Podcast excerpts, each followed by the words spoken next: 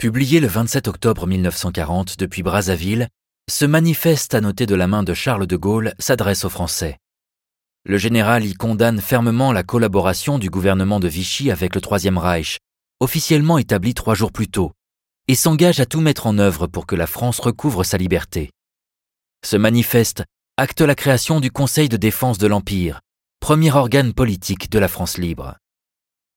La question de la légitimité de la France libre se pose depuis la reconnaissance du général de Gaulle comme chef des Français libres par Churchill fin juin 1940. Contrairement aux autres pays occupés dont les gouvernements légaux ont choisi l'exil et la poursuite des combats outre-mer, la France de Vichy choisit la collaboration. Le général de Gaulle est donc le seul chef militaire en exil à devoir combattre à la fois l'occupant et le gouvernement légal de son pays, tout en devant sans cesse affirmer sa légitimité face à ses propres alliés. La légitimité de l'action de la France libre s'appuie sur ses combattants, les forces françaises libres, et sur les territoires qu'elle contrôle.